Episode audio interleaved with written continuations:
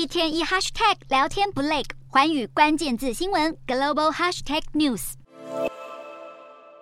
集体破坏大门。日前，巴西前总统波索纳洛的支持者因为不满总统大选结果，而在首都发动暴乱的情景依然历历在目。波索纳洛本人则是在出走到美国后持续审理。不过，三十日传出他已经向美国申请六个月的旅游签证。右派的波索纳洛在任期结束的两天前飞往美国，随后巴西首都就发生了暴乱。巴西最高法院也同意就他是否煽动暴乱展开调查。身居美国的波索纳洛签证问题自然成为焦点。不过，美国国务院也再三强调不会讨论个别人物的签证。多位民主党众议员则是呼吁拜登政府应该要撤销他的任何签证。民主党人会将他视为眼中钉，不是没有原因。因为二零二一年美国国会发生暴乱后，他就这么说。另一方面，巴西现任总统鲁拉预计要在二月九日访问美国，外界很关注他是否会和拜登谈到波索纳洛。鲁拉日前就表示，他想要修复波索纳洛造成的紧张对外关系，其中就包含与美国的关系。